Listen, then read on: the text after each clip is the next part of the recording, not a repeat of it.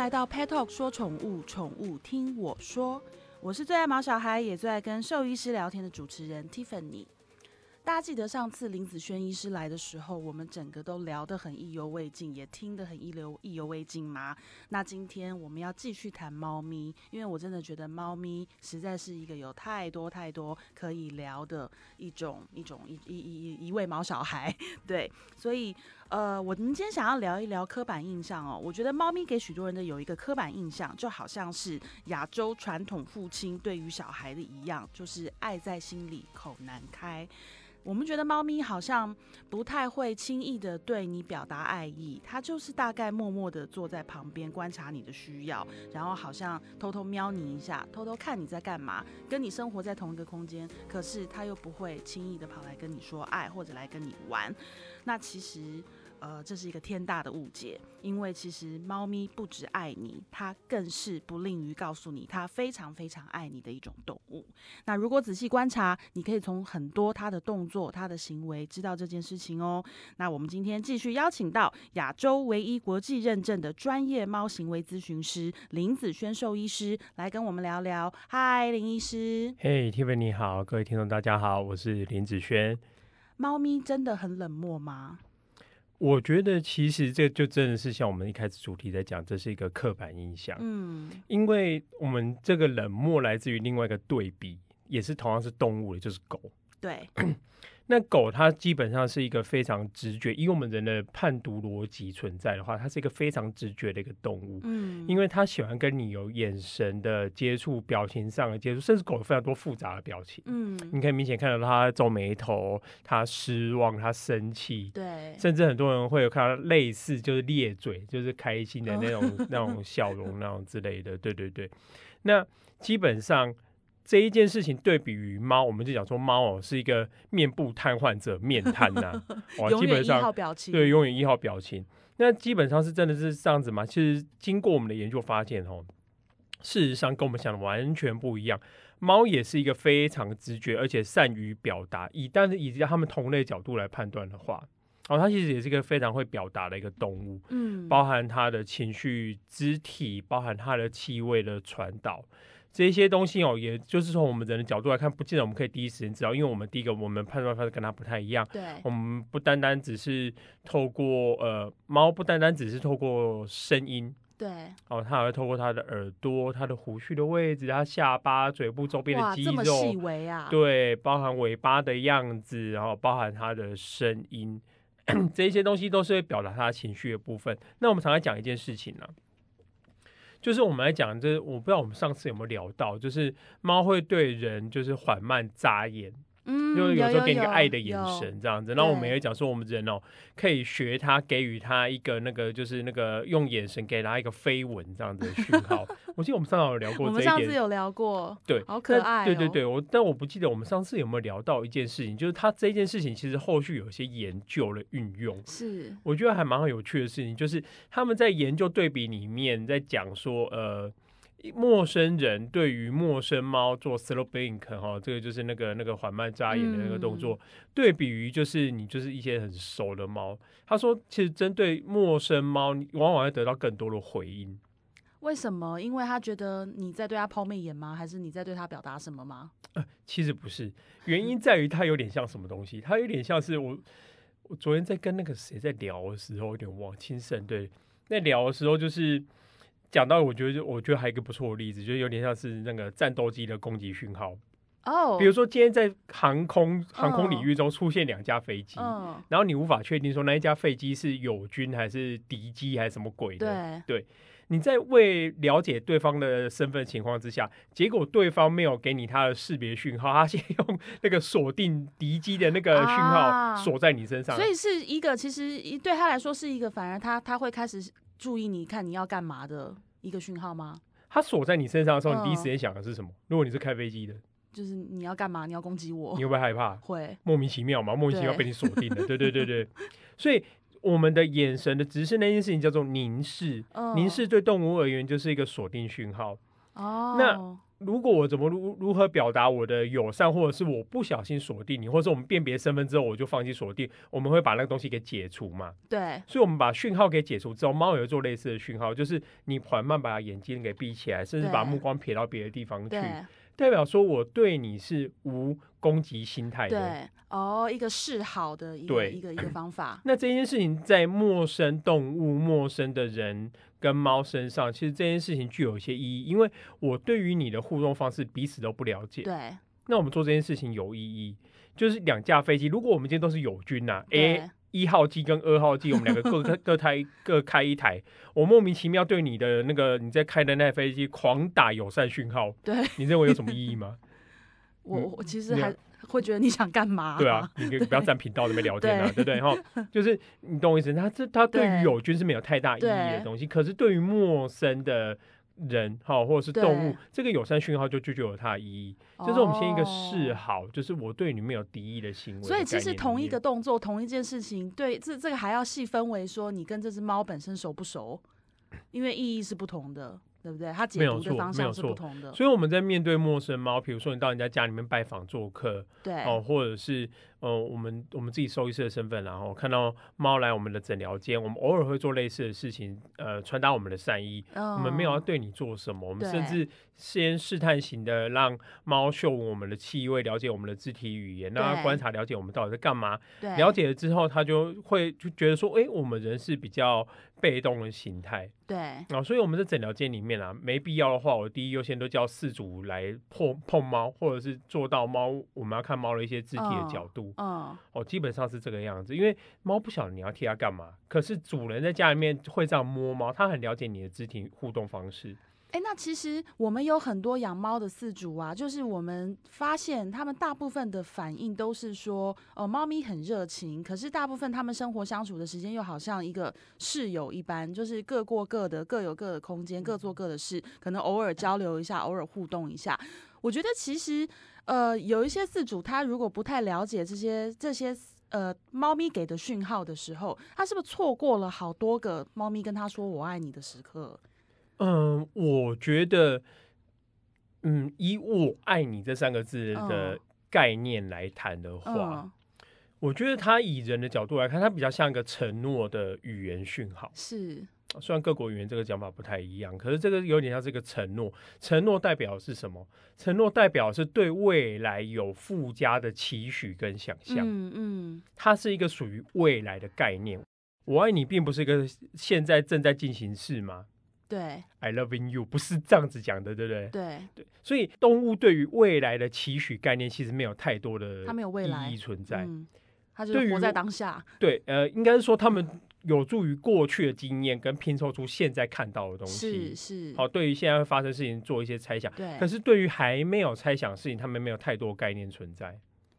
我呃，我想想看，我我想一个例子哈，就是嗯像我的狗啊，嗯，它有一天就是突然我在厨房站着在做事情，它就突然跑到那个我的脚旁边，整个就这样睡在我的脚上，然后我就觉得哇，好可爱哦，你来找妈妈这样子，就是那个窝在妈妈的脚旁边。嗯 就后来其实我儿子就冷冷的走过来说：“妈妈，你把客厅冷客厅冷气关掉好不好？客厅好冷哦。”然后我就一一下子被 泼醒，想说其实原来是因那个为太冷了。对啊，只是因为太冷了，然后厨房比较温暖，因为我在煮东西，然后就窝在我的脚边。那其实像嗯猫咪，它对主人，它有没有很多就是呃，就是这样子的小动作？可是嗯是会被人当成说哦，就是你你你好像很爱妈妈这样子，可是又其实是或者是说，它其实一个我们觉得无意义的磨蹭，但其实对猫咪来说，它是在对你示好。嗯，对，因为就是回到我们刚刚讲的那一件事情上面，其实它有很多对我们示好的概念，表述出友善讯号的概念出来。好，可是我们来谈的，我我指的爱，是因为为什么要谈这件事？因为是每个人的标准都不太一样。对，我们刚刚讲到哦我们认定的标准都不太一样，包含判读的方式理解的方式也不太一样，可随着我们文化背景、生活环境的差异，对，人跟人之间的概念就不太一样了。对，好，所以回到猫身上，其实猫它会表现出很多友善的行为出来，甚至时时刻刻就在表现。比如说，它跟你的磨蹭，嗯，虽然有一个意义是它把味道放在你身上，加强你的个人味道，加强它嗯在这个家里面的气味巩固。占有欲吗？对，一方面是这样子，可是另外一方面就是他认为你是很重要的一环。嗯无论你他把你这个定为单纯的资源，还是你是这个家里面的主要的一个互动的角色嗯。动物存在，嗯。所以我觉得猫事实上是非常善于示好的一个动物，嗯，只是它的表情不容易了解。那那我觉得，而 且我觉得它示好的方式有点帅气，有点霸道，哎，就是占有你，我要让你身上有我的味道的这种感觉。对它，因为他们是非常在意气味地盘的动物哦，非常在意，所以他怎么认得你的，也是透过你的气味来了解。那我常常来讲说，讲到气味这件事情啊，猫的气味，很多人就是不太了解，说它们是到底怎么组成的，尤其是多猫家庭、多动物家庭，或者是多成员家庭成员的家庭。那这一种情况，通常我都很想举例，很喜欢举例，像鸡尾酒。嗯，鸡尾酒会有一个基底的酒，对，哦，有可能是伏特加，有可能是琴酒，或者是什么其他的烈酒，然后你加入其他的水果香料或者是什么东西去调制成一个独特的饮料嘛。嗯，那猫就是这样，它用这个气味去用它自己的气味当成基底，然后加入你的味道，加入其他动物的味道，变一个这个属于专属于这个家庭的特殊气味。嗯所以一旦有其他动物加入或是陌生人加入，说你缺乏这一块，嗯，它当然就会把你视为就是外来者或入侵者。对，那连带来说，这猫这时候猫就分两个两个不同的版本了。一个是胆小的猫，胆小猫因为它完全它看到陌生对象完全没有这个它可以辨识的气味，所以它对于入侵者的出现，他非常恐惧焦虑，因为它嗯认为它自己处于弱势，所以他会选择去躲起来。嗯嗯，另外一种相反的猫，则是强势的猫，嗯对自己有自信的猫，积极大胆的猫，它就主动来靠近你，对，然后帮你标记一下专属于这个家里面的味道。哦，所以嗯他们其实会先会先判别，对对然后做对对对不同的动，采取不同的行动。对，所以有些人会说，哦，我的这只猫跟狗一样啦，像公关猫啦，就是嗯可以养在办公室，也不怕陌生访客之类的，对对，甚至养在店里。那有些人则说啊，猫养了好像都没有看到过它，只要陌生人一出现，它躲到房间，躲到哪里去？对，最主要差就来自于他们对自己表现的自信。这件事情会回归到我，他对于家里面现有的成员的互动方式。嗯我太太就常问我一件事情啊，就觉得很奇怪，明明我跟她都有在照顾猫，可是为什么就只有她会被攻击？嗯哦，我说当然，因为你好玩啊，因为就是你被它抓咬的时候，你的动作比较大，你叫声比较大，哦，然后觉得有趣。成就感比较高哦，嗯攻击你的成就感比较高。那相对于我，他就没有觉得没有什么好玩的。可是，在对于我们人的互动表现，你会发现，它不只只有在攻击那一件事情，在磨蹭、在梳理、在塞奶，你会发现我们家的猫会表现比较有自信跟强势。嗯，哦，这个就是有点像，其实它没有那么复杂，它有点像是我们人跟人之间的交际行为一样，我们的社交行为。哦，这个就是我们在讲的社会化的问题。哎、那我有一次在我朋友 FB PO 的影片里看到，他的猫会帮他按摩，就是在他的那个肚子上面踩来踩去，踩来踩去。他真的在帮他按摩吗？这也是人类自己幻想出来的，对不对？按摩对，当然是自己帮，因为猫没有按摩筋骨的概念。不过那个踩踏那个动作，我们很多人喜欢讲那踏踏踏踏，哦，踏踏到底在干什么？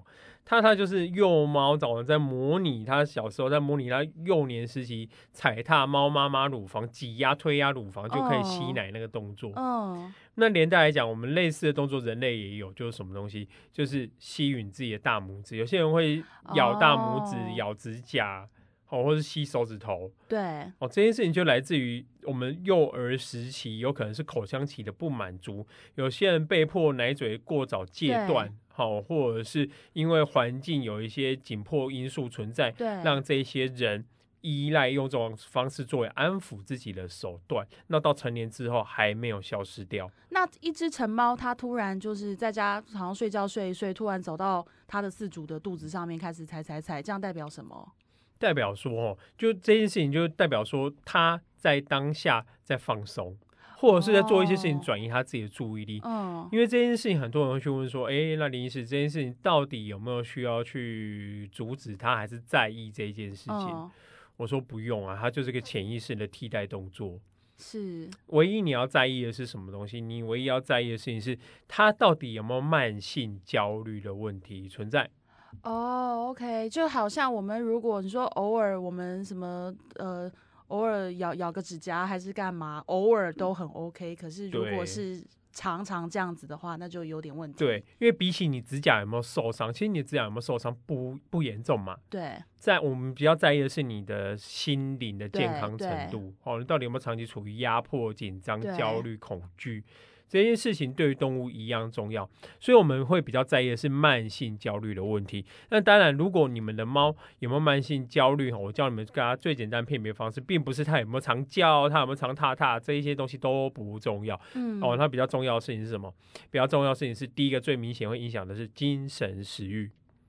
嗯。如果有慢性焦虑的猫，精神食欲一定第一时间会受到影响。它要么嗯。就吃不好、喝不好，你看起来它无精打采、皮毛粗刚，因为它也不帮自己理毛，身上毛发脏乱呐，就是你看到一撮一撮的一个嗯脱落嗯。毛发粘在身上这样子，嗯然后消瘦，甚至哦大小便有些状况问题。所以当有这样子的问题的时候，我们就会回归来看，到底是它本身生病，还是他的情绪长期处于一个高压的状态。嗯无论是哪一个，他都必须终究回归到治疗的手手段去了。嗯，哦嗯那如果像猫，就是它会发出那种你摸它的时候，它会发出那种呼噜呼噜呼噜的声音，嗯这代表什么？这是高兴吗？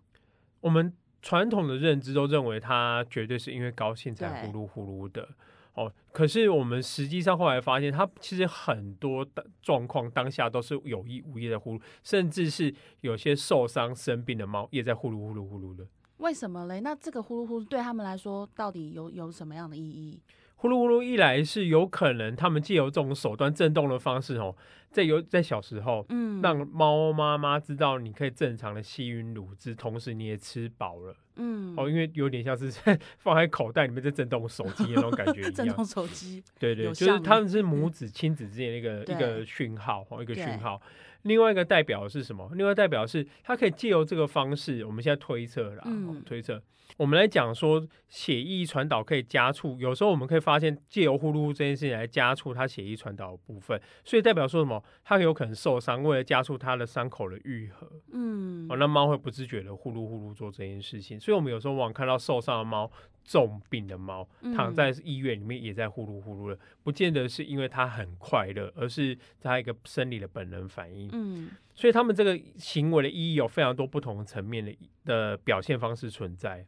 哦我们比较难用人类的单一的逻辑，因为我们其实是一个很视觉化的动物，对，我们是受视觉跟听觉给影响。我们呢有时候开玩笑讲，男生受视觉影响多一点，女生受听觉影响多一点。对哦那猫基本上是比较受气味影响多一点的动物对，哦，所以它透过它的气味在建立因为家里面的爱的圈圈呢、我 我爱的把它讲圈圈，对爱的 圈圈哦，哦爱的圈圈。那基本上这个就是它表达它的友善的一个方式，所以我觉得猫事实上是一个蛮直接的动物，它就直接把它想要的东西放在你身上。，哎，林医师，那我想请问，就是我姐啊，我姐就是反正我们从小就是我养狗，她养猫，然后后来我去她家，然后她的猫从我我常常去嘛，因为常常嗯几乎每个礼拜每个周末都去以前，然后。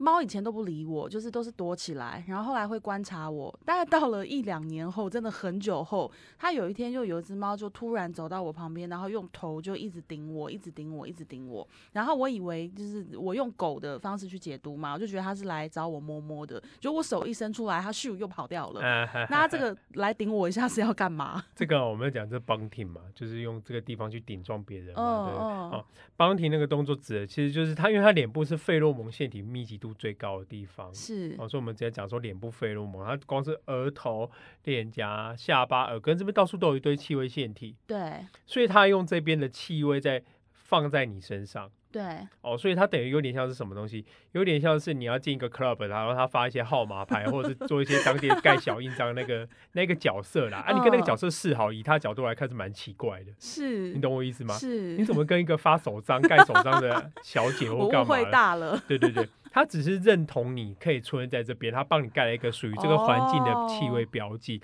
那当然有一些强势一点、积极的，他不太怕你，对，它就更加的反正在你身边磨蹭绕来绕去。对，所以，我们常来讲，就是我们如果想要让猫哈对我们产生兴趣，我们通常都假装是没有看到它。像我跟莎莎有个节目嘛，我们嗯会到处去艺人家里面去看对，然后到这些人的陌，我们我们是一个陌生人的角色，到这些家里面，他们的猫多半都会躲起来。对那因为我们的访谈重点就锁定在这个艺人家的情况问题，对哦，或是艺人本身的情况对来谈，不太理猫。对。哦，其实我们不太礼貌，然后那时候猫就自然而然的自己跑出来跟我们有所互动，所以画面常常可以拍到有些猫在我讲话讲到一半的时候坐在我腿上或者干嘛的，因为它发现你没有威胁性，对。哦，然后它发现你也不太在乎它，甚至没有给它很多的威胁讯号，对。所以我们常常讲说，人跟猫在互动的时候，如果你希望呃这只猫比较喜欢你一点啊，然后比较不怕你啊，我们通常讲说我们是一个被动的角色，猫是主动的角色。哦，基本上我们等它来接近我们。那这件事情不单单只是我们到陌生的家庭里面去遇到陌生猫的时候会这么做。对，其实我们在处理所有猫行为问题的时候，我也跟我的饲主讲一句话：猫是佛系宠物。哦，缘分到了，自然就会来。哦，你不需要太过积极的去，对对对，你太过积极的去想说他在干嘛，关注他，强迫他跟你互动，基本上是适得其反。哈、所以我们通常不会得到你想要的结果。那他们会吃醋跟记仇吗？这个倒是问的不错哦。吃醋跟记仇，吃醋跟记仇来自于什么东西？吃醋跟记仇这个概念来自于比较的概念。嗯，预期幻想的概念，我指的是什么？假设啦，今天没有疫情的影响，然后呢，我上礼拜去日本或者去欧洲玩，刚好我这礼拜跟 Tiffany 见面，嗯我带了一些欧米亚给过来，嗯哦，结果我给 Tiffany 你一个，我随便举例啦，一个高级的酒好了，好，我知道你喜欢。举例可举得好，可能只有当地才买得到的东西，我觉得蛮奇特的，我把它带回来给你。对，然后呢，同时你的助理 Coco，其实我对 Coco 也算熟了 Coco 在你跟旁边 Coco 比较熟吧？没错啦，我跟 Coco 讲话次数比较多啦。哦，所以我同时也给 Coco 礼物，就 Coco 是什么东西？机场买的巧克力，嗯，你知道吗？就那种嗯免税，要赶快临时恶补那个伴手礼最好买的东西，机场巧克力。嗯，我跟你讲，光是一个是有心去准备，一个是随时临时准备的，对就会比较心态。对这个时候我不送你，比送了还要更惨。对，我讲说，哎，Coco，我下次去的时候换我帮你找一瓶，我也不知道你喜欢喝酒，你喜欢吗？我不知道。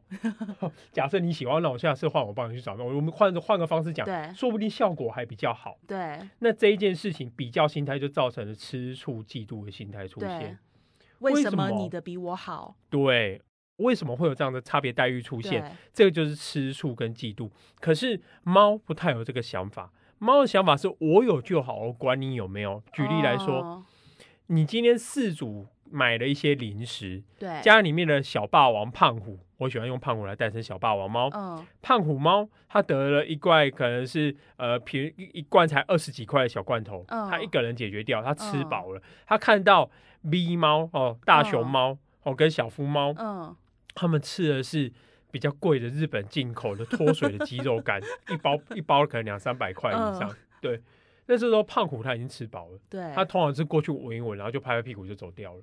所以其实他只要自己是被满足的，他也不太管你你怎么样，别人没有错，没有错，这就是我们在强调，就是我们在家里面怎么运用这样概念，就是是资源要分散。你们不要幻想猫有什么什么兄友弟恭，先来后到，大家会礼让 轮流着用，不要有这种概念。猫基本上它的资源都是要独立分散开来的，因为它们不分享。但是它们只要同时独自被满足，它对比另外一只猫在做什么，它也不会有太多的意见。对。哦所以就是要要让每，如果你家有很多只猫，那就是让它每一个人都每一只猫都尽量去得到它该有的。没有错哈。连带来说，有些人很喜欢举例啦。哎、临时我早上骂过我的猫，就回去我家的呃床，我的外套、嗯可能就被嗯尿了一泡报泡。复，哎、他是不是在报复记仇？我们前面讲吃吃醋嘛，哦，报复记仇，报复记仇也一样，没有这个概念，这个纯粹是你的幻想，还有事情嗯刚好发生的当下被你判断成这个样子而已。嗯嗯，所谓的记仇指的是什么？所谓的记仇是分为 A 跟 B 两个事件。A 事件就是你骂他，B 事件是他尿在你的外套上面。是，我跟你讲，猫很难有把 A 跟 B 的两件事情有，甚至有时间间隔哦，两件事情连接在一起。骂他害怕你，跟他尿在你的外套上面，这是两件事情。他怕你归怕你，对。可是尿在你外套上面，我们往往会去探讨他到底是不是生病了，还是家里猫砂盆本来就有问题。举例来说，有可能这些猫刚好只是因为被你骂了。它本来的下面尿道就有一些状况，比如说它有一些本来就有自发性膀胱炎或干嘛的。那你知道，只要紧张，你知道这个问题就很常会复发。对，跟人一样，你只要紧张，你就想尿尿、上厕所。猫很容易有膀胱炎，对不对？呃，猫很容易被你发现这件事情。嗯。好，因为我们狗通常会带出去上厕所，对，然后甚至有固定固定上厕所的地点跟习惯存在。但猫当然有固定系地点习惯存在，可是这件事情也会影响到这些猫，它们在紧张焦虑的时候，假设猫砂盆周边或者是有出现人或狗，它怕的人或它怕的狗，它自然而然选一个它认为安安静的，然后容易吸水的地点，比如说床，床它会渗水进去嘛。哦，就是这样子的地方上厕所，所以它往往会有，其实有很多背后小小的因素连接在你看到的行为里面。其实它，譬如说，好猫跑到床上去尿尿，或者说跑到沙发上去尿尿，但它以前不会这样，极有可能是因为它其实内心或者它环境里正在产生什么变化，它感受到压力，或者是它自己身体有一些状况。猫连带还有一个常常发生的错误联想，什么叫错误联？猫自己的错误联想哦。就是他可能因为有一些潜在的不舒服，所以他必须进猫砂盆在里面上厕所。那他跨进去，有时候我们帮他准备的形式，他可能需要一些动作来进得去。哦，那因为他做的这些动作可能是跨进去或跳进去，像有些桶装猫砂盆嘛。然后他们因为或者在里面必须踩特定的姿势固定好才能上厕所，因为内部空间不够大，他是不舒服。对，或者说他必须两只脚搭着把自己立起来，诸如此类的。那也因为必须做这些动作，他会有疼痛感。哦，所以他就有个错误联想，就是我只要到这边上厕所，我就会痛。那我不如坐在棉被上面，屁股压低就可以上，我不会痛，它一样可以吸水。那这一件事情跟我们要报复你，或者是对你吃醋，没有太大关联。他很单纯看上的就是床跟沙发的吸水功力。对对对对对对对，所以对对，很多人就会想说，哎，为什么我家的猫只尿在那个什么我男朋友睡的枕头上啦，我不会尿我的啦？哦，为什么我的猫只要我做什么事情，它就一定会去在我的外套上面？撒了一泡尿或大便之类的，对不对？其实我觉得那是往往我们的过度联想，真心的就是刚好而已，只是刚好而已。有可能刚好事情发生的频率、时间点就是有那样的环境背景，刚好就这样存在。还有他外套的材质就是比较适合他觉得嗯这个好这样。哦，或许 或许你的外套就长期摆在那边，你可以去想一下，你家有没有其他更适合坐在那边上厕所的点？可能没有，刚好就是有那张大椅子，然后你就把外套铺在沙发上面。那连带来讲，猫就当然觉得那是最好用的嘛。哇，所以我觉得猫咪的行为真的是，其实里面都透有很多的讯息。那如果今天林医师我说我要养了一，我要养一只猫咪，然后我希望我的猫咪很爱我，然后就是觉得我是一个超级棒的饲主，我该怎么做？所以哈，这件事情就回归到人猫关系，还有人狗关系不太一样。对，人狗关系有一个很明确的研究，就是狗的社会阶级组成是一个像金字塔一样的东西嘛，他们就是一个像那个代班的班长。嗯，那个班长有可能是你，有可能是那一只狗。嗯，我们讲说狗眼看人低就是这样，就他们有个明确阶级制度存在。嗯，好，可是猫不太会有这个阶级制度。嗯，他不太 care 谁强势谁弱势，你只要不要影响到我的生活就好。他自我自我意识就是很强，对对对，自我为中心哦。因为这件事情也不是以自我为中心哦，这是我们的判读结果。可是在于什么？为什么狗会让社会阶层？狗好像很服从啦，狗好像就是好像就是军队一样啊。好，那猫反而就很自我。事实上，我觉得来自于他们的社会社会模式。狗是很明确的社会型动物，就是多群居型动物了哈。群居型动物，它们可以借由彼此的帮忙互助，得到更广大的领地，还有更多的食物，狩猎更多食物。对，狗在狩猎的时候都是有战术的，而且有包围形态的，是一群狗攻击一个猎物哦。对，不是一只狗去打一个猎物。可是猫不太一样，猫没有这个意识，猫跟猫之间只有个关系叫做竞争者。同类生物上面，这个叫这个关系叫竞争者。它也不会跟人竞争，就跟猫竞争。因为你不是猫，你不会用它的东西，你没有它的气味，你不会去标它的领地，或者是使用它的猫砂粉不让它用这样子。对对对，所以你跟它没有这样子的关系存在。所以猫跟人的关系是什么？因为人提供了狗照护，所以人甚至可以加入狗的阶级组成里面。可是猫跟人的关系比较像是人是这个环境中的一环，对，我们这个环境中的资源一份子。因为猫以猫角度来看，它大部分时间都是它在家，不是你，是它在家。对，哦那你是固定时间才出现的，你甚至在固定时间内提供食物、提供照护，比如说你晚上冷了，你拿棉被邀请它一起窝到被窝里面。对，哦，你提供的是一个环境中有一些部分它自己做不到的事情。对，哦，所以我在讲说，猫跟人的关系有点像是平行的关系，甚至是它接纳你出现在它的领地里面。对，所以我其实前面问了个傻问题，就是我说如果我养了一只猫，那林医师，请你教我，我要怎么让我的猫很爱我？其实我就是做我该做的事，然后让它得到它该得的。哎，对你这个结论归纳的倒是不错。对，我就瞬间在你讲完之后，我觉得我刚刚问了一个傻问题，就是 Come on，它是猫哎、我还想怎样？对，好，今天就是很开心跟林医师聊，然后我们的聊天就是永远都是这么的随性，然后这么的聊不完。那还有更多更多想要知道的，我们还有别急，因为我也还有好多想要知道的。那今天谢谢林医师，我们今天先到这边，我是 Tiffany，我是林轩，拜拜，谢谢大家，拜拜。